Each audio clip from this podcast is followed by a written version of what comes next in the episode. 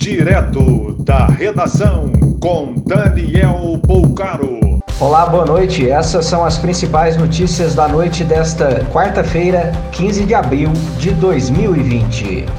O comércio de Itaúna, em Minas Gerais, foi liberado para funcionar em sistema de revezamento.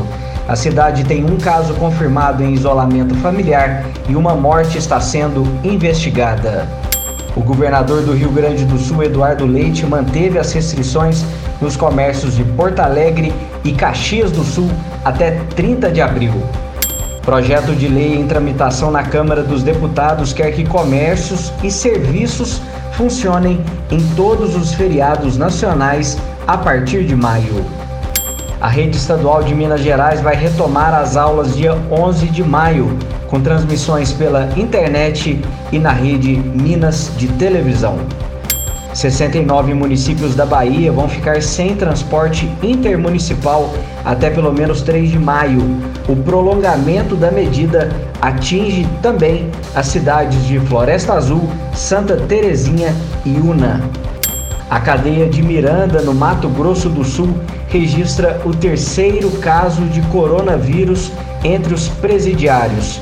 Dois deles já foram transferidos.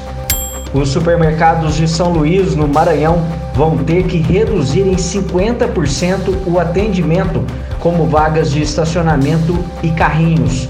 Os estabelecimentos estariam sendo usados como locais de lazer. Apenas cinco bairros de Natal, no Rio Grande do Norte, possuem somados mais da metade dos casos de coronavírus na cidade. 19 mortes estão confirmadas no estado. Um servidor da Prefeitura de Campinas, no interior de São Paulo, foi demitido após negociar a venda de 25 mil testes rápidos para coronavírus. O lote é avaliado em 3 milhões de reais. Morreu hoje no Rio de Janeiro o escritor Rubem Fonseca, um dos maiores nomes da literatura brasileira da segunda metade do século XX. Ele era natural de Juiz de Fora, em Minas Gerais, e tinha 94 anos. Mais informações no site da redação.com.br.